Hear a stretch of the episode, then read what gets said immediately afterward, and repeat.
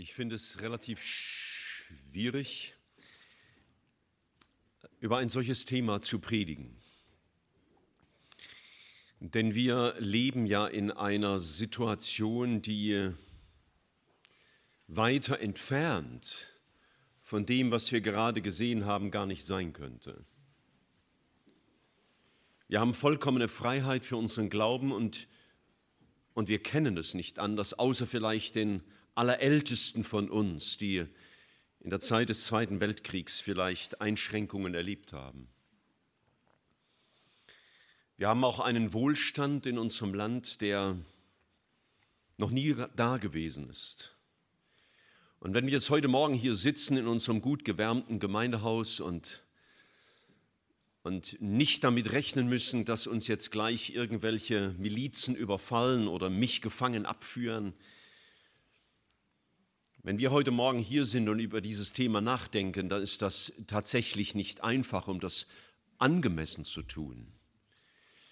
Aber nun will und brauche ich ja auch nicht meine oder unsere Situation zu predigen, sondern wir wollen ja Gottes Wort miteinander anschauen. Und ich hoffe, dass wir am Ende dieses Gottesdienstes auch für unser persönliches Leben heute schon viel mitnehmen. Ich werde im Wesentlichen drei Bibeltexte mit euch heute Morgen betrachten und ich möchte euch bitten, zunächst einmal Hebräer 11 aufzuschlagen. Und wir werden nachdenken über Glauben, über Glauben in Freiheit und Verfolgung. Glauben in Freiheit und Verfolgung. Ich lese von Vers 32 ab, Hebräer 11 ab Vers 32. Was soll ich noch sagen? Die Zeit würde mir ja fehlen, wenn ich erzählen wollte von Gideon und Barak und Simson und Jephthah und David und Samuel und den Propheten, die durch Glauben Königreiche bezwangen, Gerechtigkeit wirkten, Verheißungen erlangten, die Rachen der Löwen verstopften. Sie haben die Gewalt des Feuers ausgelöscht, sind der Schärfe des Schwertes entkommen, sie sind aus Schwachheit zu Kraft gekommen, sie sind stark geworden im Kampf, haben die Heere der Fremden in die Flucht gejagt. Frauen erhielten ihre Toten durch Auferstehung wieder. Soweit zunächst. Das ist ein tolles Evangelium.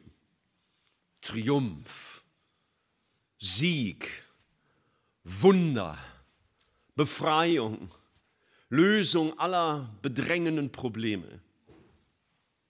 So ein Christsein hat man gerne. Das ist gut, würden wir sagen. Auf der anderen Seite birgt es die Gefahr einer gewissen Oberflächlichkeit, weil ja alles so ist, wie ich es gerne habe. Es hat die Gefahr vielleicht auch der Selbstverwirklichung, weil mich ja niemand hindert, mein Leben zu entfalten und alles, was ich bete, das erfüllt Gott auch noch. Das ist ja ein Stück Himmel auf Erden. Der Text geht dann weiter. Und es heißt dort, andere aber, andere aber ließen sich martern und nahmen die Befreiung nicht an, um eine bessere Auferstehung zu erlangen. Und andere erfuhren Spott und Geiselung, dazu Ketten und Gefängnis. Sie wurden gesteinigt, zersägt versucht, sie erlitten den Tod durch Schwert. Sie zogen umher in Schafspelzen und Ziegenfällen, erlitten Mangel und Bedrückung, Misshandlung, sie, deren die Welt nicht wert war, irrten umher in Wüsten und Gebirgen, in Höhlen und Löchern der Erde. Auch das kann Christsein bedeuten und hat es bedeutet über die vergangenen 20 Jahrhunderte. Wir leben heute in Freiheit hier in Deutschland und die Christen in Turkmenistan, die müssen damit rechnen, dass ihre Versammlungen aufgelöst werden. Wir haben aus dem Iran gehört, wie draußen Wachen stehen müssen, damit die Christen, wenn sich irgendwelche Polizisten nähern, flüchten können. Nun, das Christenleiden, das war schon immer so. Christen leiden in der ganzen Welt Unrecht. Christen leiden Verzicht wenn vielleicht ihre Familie sich abwendet, weil sie Jesus nachzufolgen beginnen. Das passiert doch hier in Deutschland. Christen erleiden auch Verlust, materiellen Verlust oder den Verlust lieber Menschen. Christen leiden an ihrer eigenen Schwachheit, an ihrer mangelnden Heiligkeit. Christen leiden an Schmähung und Demütigung, so wie die ersten Apostel, die fröhlich nach Hause gegangen, waren, weil sie würdig gewesen waren, um des Namens Jesu willen zu leiden. Natürlich leiden auch Menschen, die keine Christen sind. Die leiden ganz ähnliche Dinge. Christen leiden, wir leben in einer gefallenen Welt und deswegen gehört Leid auch zum Leben des Menschen. Aber es gibt eben auch das besondere Leiden, dass wir leiden, weil wir Jesus nachfolgen. An dem Tag, an dem wir uns bekehrten, haben wir gewissermaßen die, die Fronten gewechselt. Gott, der unser Feind war, wurde unser Freund. Und Satan, der unser Freund war, wurde unser Feind. Wir haben eine Auseinandersetzung, in der wir stehen. Wir leiden, wie Jesus auch gelitten hat. Jesus hat gelitten darunter, dass er die Herrlichkeit beim Vater verlassen hat. Er wurde verfolgt, kaum dass er geboren war. Er wurde später missverstanden durch seine eigenen Eltern, als er im Tempel war und sie nicht daran dachten, dass er dort sein musste, wo sein Vater ist. Er wurde missverstanden durch seine eigenen leiblichen Brüder, die mit ihm aufgewachsen waren. Er erlebte die Ablehnung durch die Juden, die hohe Priester.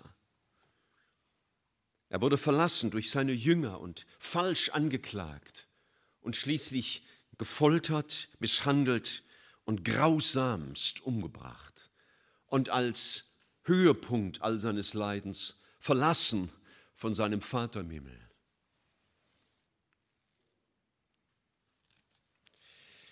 All das hat Jesus durchlitten für uns.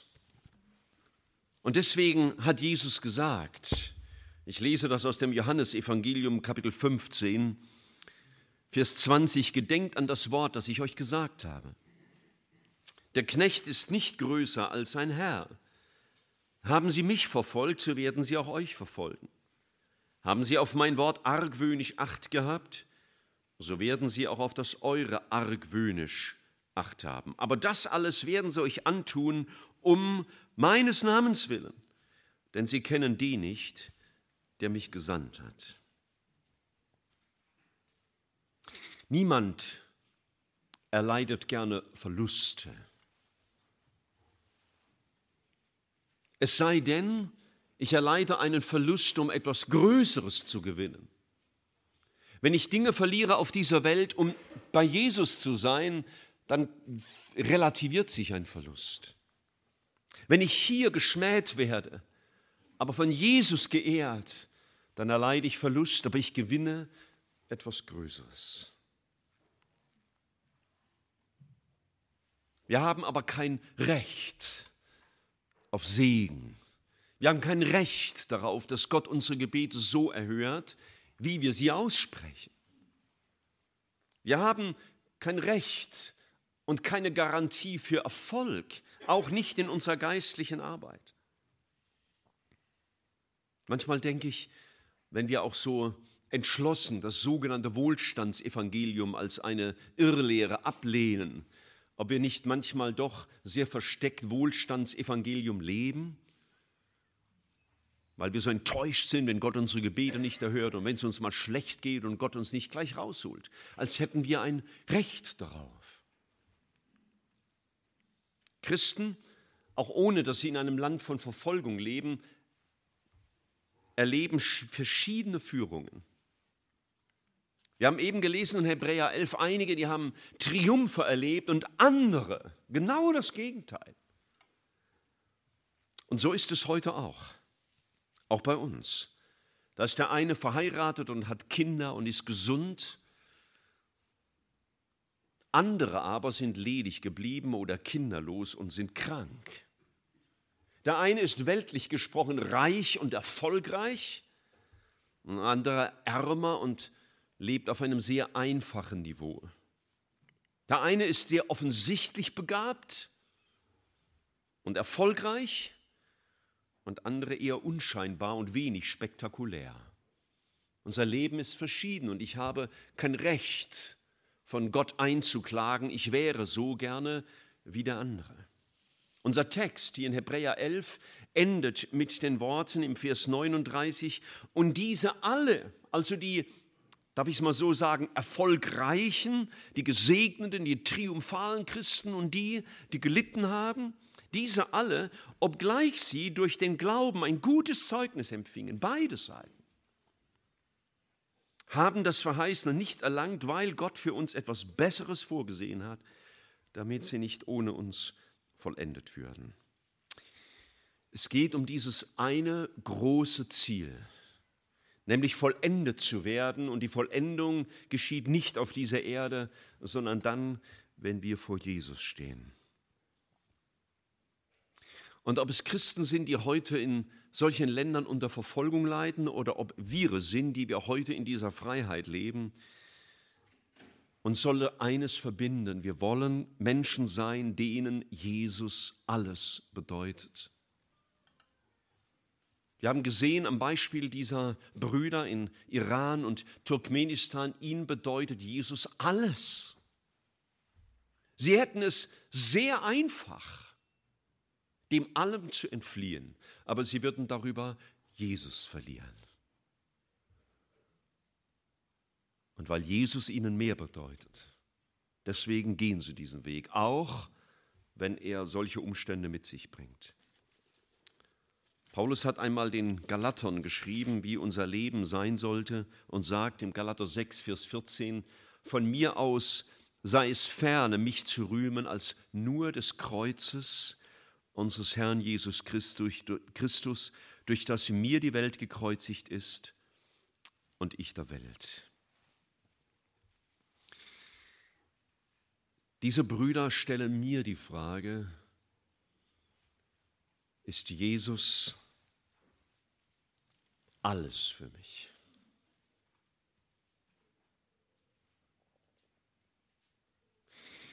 Würde es wahr sein, auch bei mir, was der Asaf, der Jesus noch nicht kannte, gesagt hat, wenn ich nur dich habe. Vor einigen Wochen oder Monaten habe ich diese Predigtreihe gehalten mit dem Titel Gott ist mehr als genug. Und es waren einige Fragen, die haben mich persönlich sehr beschäftigt. Mich, der ich hier in dieser Freiheit, diesem Frieden lebe. Und wenn ich mich vergleiche mit Brüdern und Schwestern aus solchen Ländern, dann wird die Frage noch ein wenig drängender. Ist Jesus mehr als genug? Ich weiß nicht, wie viel du geklagt hast diese Woche und gejammert und geschimpft. Es gibt Leute in Deutschland, die sagen, was ist denn das für ein SCH-Punkt-Land? Christen reden manchmal so als würden sie mitten in Armut leben und Verfolgung. Und ich finde das so, so erbärmlich, wenn wir nicht mehr wahrnehmen, wie, wie unverdient, vollkommen unverdient wir leben, wie wir leben.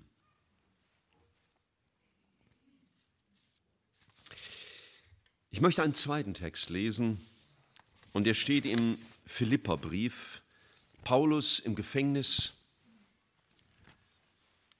ich bin auf diese Texte gekommen, weil ich einfach mal nachgelesen habe im Neuen Testament, was da alles über Leiden steht, Leiden um Jesu willen.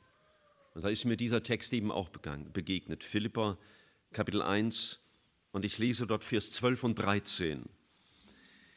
Ich will aber, Brüder, dass ihr erkennt, wie das, was mit mir geschehen ist, sich viel mehr zur Förderung des Evangeliums ausgewirkt hat sodass in der ganzen kaiserlichen Kaserne und bei allen übrigen bekannt geworden ist, dass ich um des Christus willen gefesselt bin.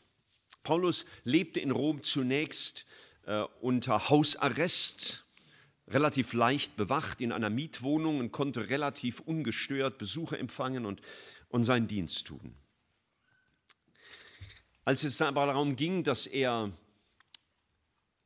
vor Gericht gezogen werden sollte, verlegte man ihn ins Prätorium. Das ist, was hier beschrieben ist mit der kaiserlichen Kaserne. Da waren natürlich ganz andere Umstände. Das war strenge Haft unter sehr erschwerten Bedingungen, ohne dauernde Besuche von seinen Freunden und wahrscheinlich auch ohne gute Versorgung und, und bequeme Betten und, und guten, ungestörten Schlaf. Und mitten in diesem fürchterlichen Umstand sagt er in dem ganzen Prätorium, wo hunderte voll Soldaten waren, ist überall bekannt geworden, dass ich hier bin, weil ich Christ bin. Er hat also sich nicht für sein Christsein entschuldigt oder es versteckt, sondern er war ein Zeuge Jesu. Und das hat das ganze Gefängnis erfasst. Ist für mich manchmal fast nicht zu glauben. Natürlich glaube ich es schon, wenn ich Berichte lese, wo Christen in Gefängnissen waren um Jesu willen, wie ihre ganze Umgebung verändert wurde, wie die Menschen in ihren Zellen sich bekehrt haben, wie man sie verlegt hat, weil sich da alle bekehrten. Aber das nützte nichts. Im Gegenteil, dann haben sich noch andere bekehrt, wenn sie in andere Zellen gesteckt wurden. Wer hat nicht die Berichte gelesen von Corrie ten Boom, der die sagte, dass es keine Finsternis gibt, die nicht erhellt werden kann durch das Licht der Liebe Jesu. Der Umgang mit Leid, wie es Paulus hier erlebt hat, war ein Mittel der Verkündigung. Er hatte keine Kanzel, er hatte keine Bibliothek, er hatte keinen geordneten Gottesdienst, aber der Umgang, wie er litt und wie er Jesus bezeugte und wie er zu Jesus stand, war Verkündigung. Was ich gerade tue, ist predigen, wie man es kennt. Aber dieser Mann predigte, während er in Ketten lag. Und denen, die ihn peinigten, Liebe entgegenbrachte und für sie betete. Der Umgang mit unserem Leid ist Verkündigung, ist Zeugnis. Ich glaube, ich habe euch neulich erzählt von einem alten Missionar, den ich neulich besucht habe, der mit 92 Jahren im Altersheim sitzt, seine Frau verloren hat und nach einem Beckenbruch nicht mehr laufen konnte. Und, und er sagte zu mir, Michael, manchmal sitze ich hier und auf meinem Bett und mir laufen die Tränen runter. Und ich dachte wegen seinem Leid. Und er sagte, mir laufen die Tränen runter, weil ich einen so wunderbaren Heiland habe. Leid als Mittel der Verkündigung, das war bei Paulus so. Könnte unser Leid, das wir erleben, all die Nöte und die Schwierigkeiten und Probleme vielleicht etwas anderes werden als Mittel zur Klage und der Beschwerde und des Rufens, bitte betet für mich, damit Jesus mich möglichst schnell aus meinem Problem rausholt? Oder könnte gerade mein Umgang mit Leid ein Mittel der Verkündigung des Zeugnisses werden? So wie Paulus es im Vers 20 des gleichen Kapitels schreibt, entsprechend meiner festen Erwartung und Hoffnung, dass ich in nichts zu Schanden werde, sondern dass in aller Freimütigkeit, wie alle Zeit, so auch jetzt, Christus hoch gepriesen wird an meinem Leib. Es sei durch Leben oder durch den Tod.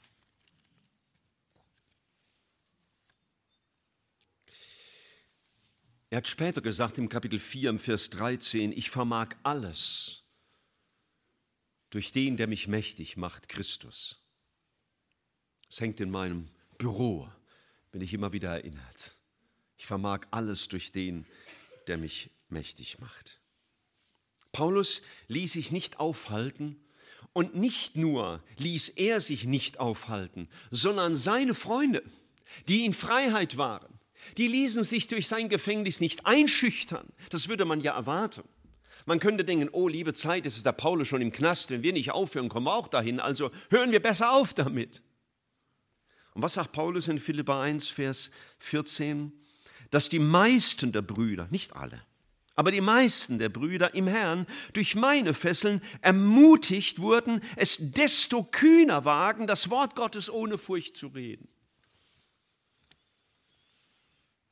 Ist das nicht manchmal beschämend für mich, für dich, wenn wir den Mund halten? Weil unser Zeugnis und vielleicht Missachtung einbringen könnte und, und schiefe Gesichter und Ausgrenzung oder Mobbing oder was auch immer. Wir sind berufen als Zeugen. Und das griechische Wort für Zeugen heißt Martus und davon ist der Märtyrer abgeleitet. Zeugen, das waren also Menschen, die nicht nur erzählt haben, was sie erlebt haben, sondern die haben es in einer Weise erzählt, die die Bereitschaft einschloss, auch zu sterben, um Jesu willen. Leiden kann andere ermutigen. Und ich muss euch sagen, es gibt wenige Menschen, die mich so ermutigen wie Menschen, die leiden, aber in ihrem Leiden ein Zeugnis für Jesus sind, die durch ihr Leiden verkündigen. Wenn ich denke dann, na, wenn die so reden können, denen es so schlecht geht, wie viel mehr ich, der ich gesund bin. Das Zeugnis der Brüder aus Iran und Turkmenistan und Nordkorea und China und Saudi-Arabien und wir könnten die Liste lang machen, du kannst sie hinten auf dem Weltverfolgungsindex mal nachverfolgen. Ihr Zeugnis ist Zeugnis, ist, ist Ermutigung und ist Ansporn. Und Geschwister, wir zeigen euch das nicht, um eure Seelen zu bewegen, sagen, ach, wie schrecklich ist die Welt und wie furchtbar geht es diesen Gläubigen. Das ist ein Aspekt. Aber dass wir ermutigt werden und sagen, wenn sie so leben, wenn für sie bedeutet, alles auf eine Karte zu setzen und Jesus zu lieben, wie beschämt müssten wir sein, die wir halbe Sachen mit Jesus machen, obwohl es uns so gut geht oder vielleicht weil es uns so gut geht. Vielleicht ist gerade unser Wohlstand, unsere Freiheit unser großes Problem. Dass wir keinen Druck haben, der uns zwingt, uns zu entscheiden, hopp oder top. Es gibt ja Menschen, die können sich nicht entscheiden, so in ganz alltäglichen Dingen. Und denen muss man manchmal helfen, indem man sie unter einen gewissen Druck bringt und sagt, so, du musst jetzt Ja oder Nein sagen. Und sie können nur das eine oder das andere sagen. Und Geschwister, wir haben keinen Druck von außen. Diese Geschwister schon. Sie sind für mich ein Ansporn. Jesus ist ihnen alles wert. Wie herrlich muss dieser Jesus sein. Wie herrlich muss dieses Evangelium sein, wenn sie bereit sind und fähig sind zum Leiden um Jesu willen. Und dass die Gemeinde Jesu in diesen Ländern oft stärker wächst als im freien Westen, ist eines der großen Geheimnisse Gottes. Wir würden ja denken, na, das Christsein muss ja dann wachsen, wenn es attraktiv ist. Und, und tatsächlich, viele Christen im Westen versuchen, das Christsein attraktiv zu machen. Und sie erleben genau das Gegenteil. Weil Menschen auf das Entscheidende reduziert werden und mitten im Leid Jesus erleben. Und das ist so stark und so authentisch. Jesus hat gesagt, ich werde meine Gemeinde bauen und selbst die Pforten des Totenreichs werden sie nicht überwältigen. Das heißt, den Druck wird es geben, aber Jesus baut seine Gemeinde an Orten, wo wir es nie erwarten würden.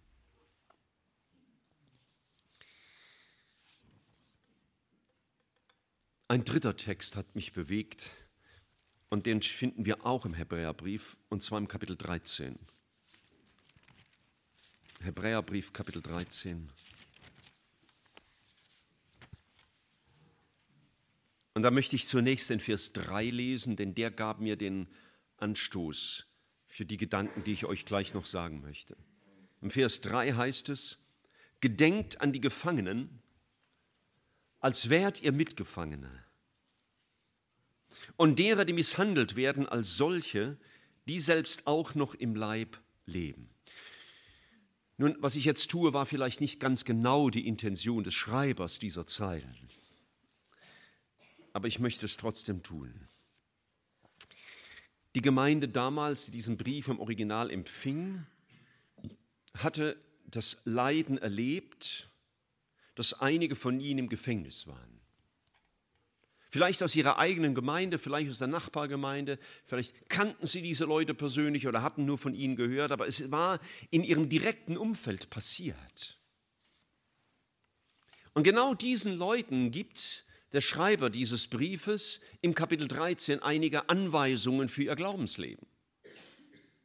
Und die werde ich gleich mit euch betrachten. Aber, vielleicht ist das für manche ein bisschen unangenehm, aber stell dir mal vor, Heute Morgen würde ich nicht hier stehen, sondern der Horst würde hier stehen und würde euch mitteilen, ich muss euch leider sagen, Michael wurde am vergangenen Dienstag festgenommen und sitzt jetzt im Gefängnis. Und äh, wir können nicht zu ihm, wir wissen nicht, was mit ihm passiert. Hab, wir haben mitbekommen, er wurde zusammengeschlagen und geprügelt und seine Familie wurde unter Druck gesetzt. Stell dir mal sowas vor. Und das sind ja Dinge, die geschehen, ja. Das ist ja nichts, was auf der Welt nicht passiert. Das passiert ja heute tausendfach in dieser Welt.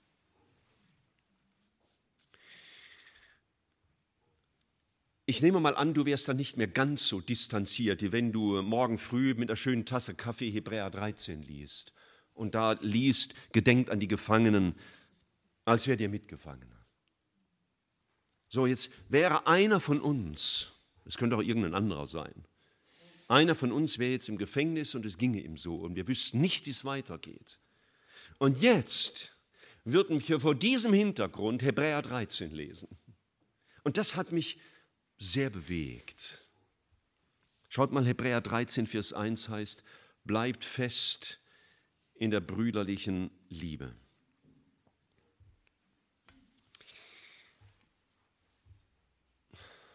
Manchmal haben Gläubige Probleme miteinander, streiten miteinander, lehnen sich ab, gehen sich aus dem Weg, mögen sich nicht.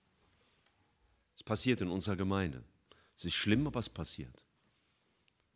Und jetzt stell dir mal vor, heute Morgen wäre also Gottesdienst, Horst hätte das eben bekannt gegeben und jetzt lest ihr, bleibt fest in der brüderlichen Liebe. Welche Wirkung hätte das auf uns? Wir würden auf einmal begreifen, der Feind, das ist nicht der andere, der mir da so Probleme macht, der mich nervt und nörgelt und stört, der so ist, wie ich ihn komisch finde, sondern wir würden auf einmal begreifen, der Feind, der ist draußen, außerhalb der Gemeinde und der will die Gemeinde Jesu unter Druck setzen.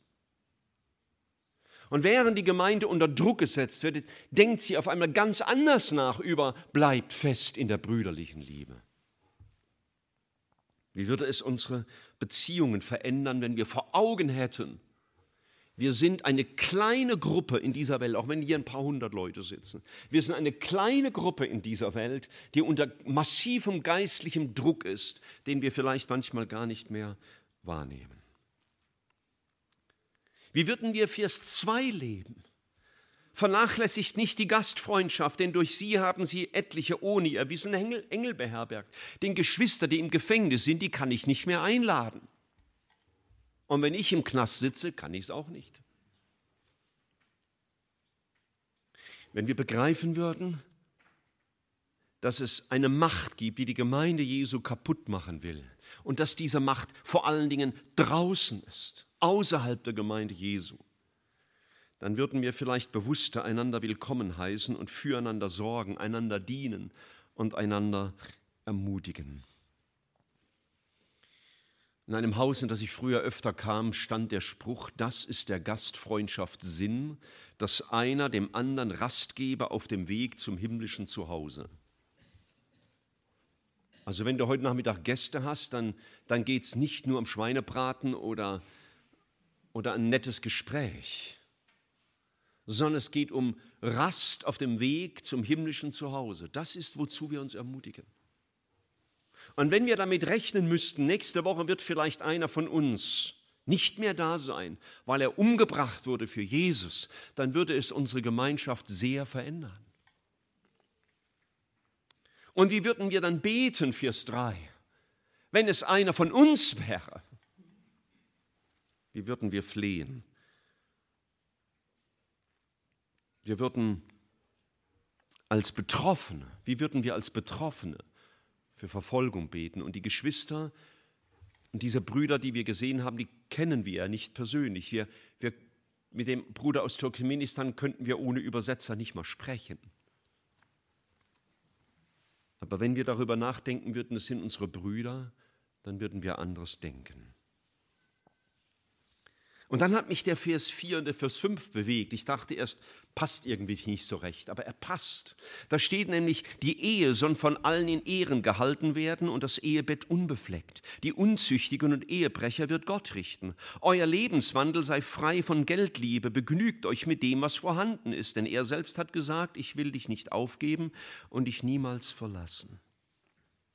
Wie würde es unser persönliches Leben, auch das Leben in sexueller Reinheit? Wie würde es unseren Umgang mit Geld verändern, wenn wir damit rechnen müssten, dass nächste Woche schon der Nächste nicht mehr da ist, weil er in irgendeinem Gefängnis schmachtet?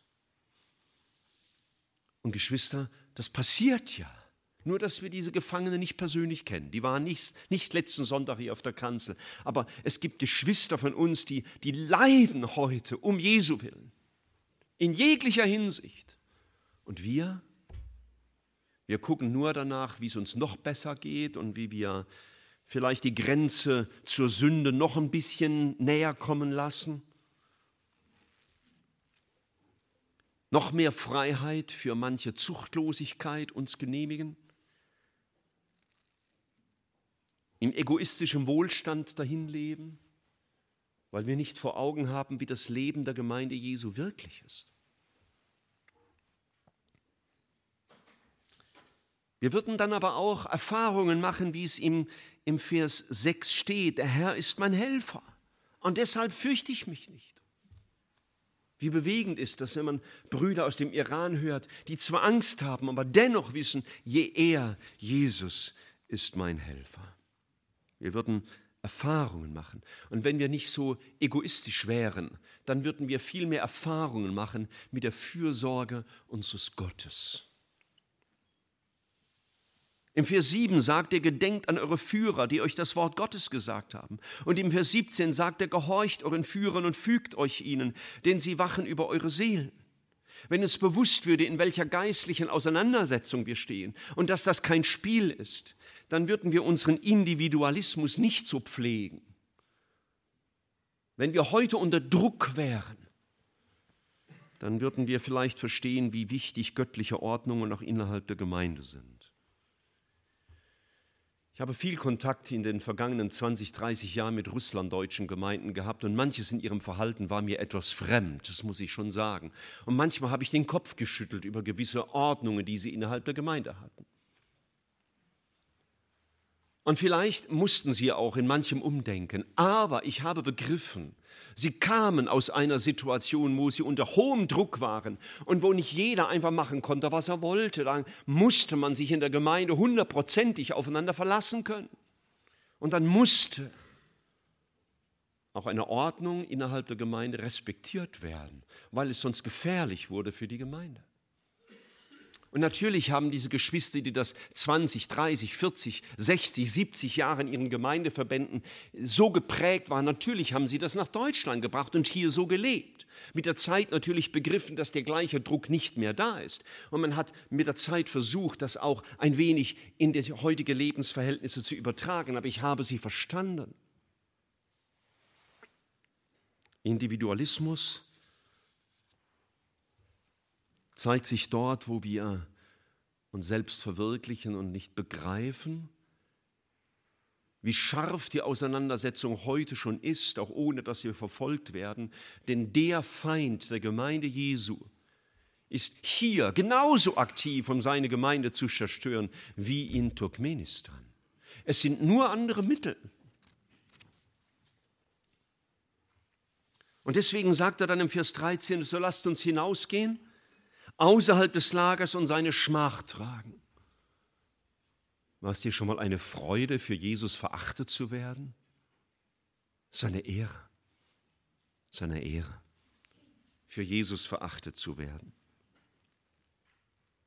Denn wir haben hier keine bleibende Stadt, sondern die zukünftige suchen wir. Gemeindeleben mein ganz persönliches Leben würde sehr viel anders ablaufen, wenn ich im Leben, in den Lebensverhältnissen der vorhin gezeigten Geschwister wäre. Und nun, Geschwister, weiß ich auch, dieser Vergleich ist natürlich nur begrenzt durchzuhalten, weil wir nehmen natürlich jetzt leben, wo wir leben. Und wir spüren das nicht, was Sie spüren. Und wir müssen jetzt auch nicht künstlich so tun, als würde morgen 20 Mann von uns ins Gefängnis geworfen. Wir sollen ja auch vernünftig und realistisch denken. Aber wenn wir mehr darüber nachdenken würden, dass die Gemeinde Jesu in einem großen geistlichen Kampf ist und dass der Feind nicht von außen, sondern von innen die Gemeinde zerstören will, weil er sie in Oberflächlichkeit und Weltlichkeit und Individualismus verführen will, dann würden wir den Kampf anders führen, vielleicht manchmal mit ihm anders umgehen, auch miteinander. Wir würden vielleicht anders denken und entscheiden und beten. Und wenn der Frank auch recht hat, dass es eigentlich traurig ist, dass wir uns mit solchen Tagen immer wieder erinnern müssen, dass es diese Situationen gibt, ist es natürlich dennoch gut, dass wir es tun. Und ich bin froh, dass in meinem Gebetstagebuch die Gebetsanliegen für die verfolgte Gemeinde jeden Tag drin liegen, sodass ich erinnert werde. Ich weiß nicht immer, wer die Leute sind und wie sie zu Jesus stehen. Wir haben dieser Tage in der Zeitung ja alle vielleicht gelesen von Asia Bibi, äh, in Pakistan, die zehn Jahre in der Todeszelle saß und nun freigelassen wurde. Es geht ein Sturm der Entrüstung durchs Land, dass das nicht ginge und jeder hofft natürlich, dass sie raus kann. Ich kenne Asia Bibi nicht. Ich habe gelesen, sie sei Katholikin, aber das sagt noch nichts über ihre Beziehung zu Jesus. Aber eines weiß ich, Sie leidet, weil sie sich zu Jesus bekennt. Hätte sie Jesus verleugnet, dann hätte sie auch Muslimin werden können, dann hätte sie das Problem nicht. Aber sie hat ihr Zeugnis aufrechterhalten, was immer Jesus hier auch bedeutet. Ich weiß nicht, ob sie in unserem Sinne eine wiedergeborene Christin ist, das weiß ich ja nicht. Aber sie leidet, weil sie sich zu Jesus bekennt. Und wie Gott das beurteilt und ihr Leben an sie, das ist ja seine Angelegenheit. Wir wollen jetzt uns Zeit nehmen zum Gebet und wir werden etwas machen, was wir ganz, ganz, ganz, ganz selten machen. Wir werden jetzt gleich in kleinen Gruppen beten. Ich glaube, wir haben jede Menge Gebetsanliegen. Wir haben von Turkmenistan und Iran gehört und, und wir haben einiges aus Gottes Wort gehört. Wir wollen beten für unsere verfolgten Geschwister anhand der Texte, die wir gelesen haben, anhand dessen, was auf unserem Herzen ist.